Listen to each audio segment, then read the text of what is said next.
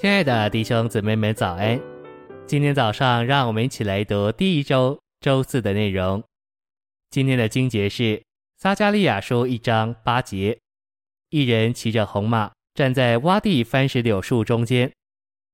二十到二十一节，耶和华又指四个匠人给我看，那些脚把犹大打败，这些匠人要打掉列国的脚，就是那攻击打散犹大地之列国所举起的脚。晨星喂养，撒迦利亚一章八节里的这一人，就是在人性里的基督。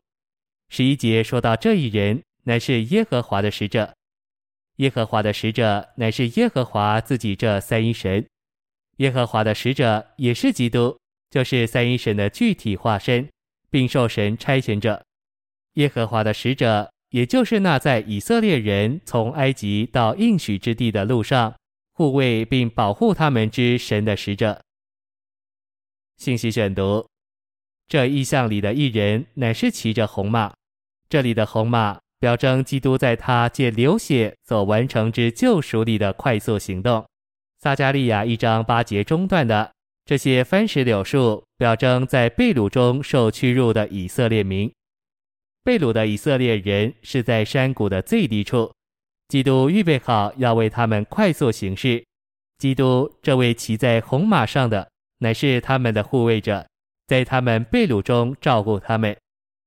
在他后面还有红色、红棕色和白色的马，这指明基督的救赎。红马带领悔改的以色列人，红棕色马使他们很快的蒙神称义。悦纳。白马，红指救赎，而棕指掺杂。至终，就如白马所指明的，当蒙神救赎的子民来到神面前受过对付后，他们就要得着称义。十八至二十一节说到四角和四匠人的意象，我又举目观看，见有四角，我就问与我说话的天使说：“这些是什么意思？”他对我说：“这些就是把犹大、以色列和耶路撒冷打散的角。四角就是四国及其王。”巴比伦、马代波斯、希腊和罗马帝国，也是但以理二章三十一至三十三节的大人像，以及七章三至八节的四个兽所表征的，他们都曾伤害并毁灭神的选民。撒迦利亚一章二十至二十一节的四个匠人，就是神所用的技巧，包括非人手所凿的石头，以毁灭那毁灭以色列国的四国及其王。基督是四匠人中的一位，他是那非人手所凿，要来砸碎大人像的石头。头三国中的每一国，巴比伦、马代波斯和希腊，都被紧接而来的国以技巧的方式所取代。当马代的大利乌来击败博沙撒时，巴比伦在一夜之间被击破。大利乌何等有技巧！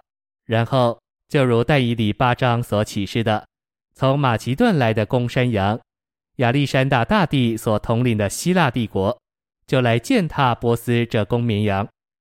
历史告诉我们，亚历山大大帝非常有技巧，他是对付四角的匠人之一。之后，罗马帝国就来对付希腊。这四个帝国就是人类历史的中心因素。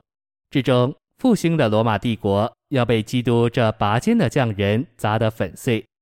这四个帝国都曾残害并毁灭以色列，但他们至终都被神所兴起的四个匠人所毁灭。对复兴的罗马帝国，这是将要来的事。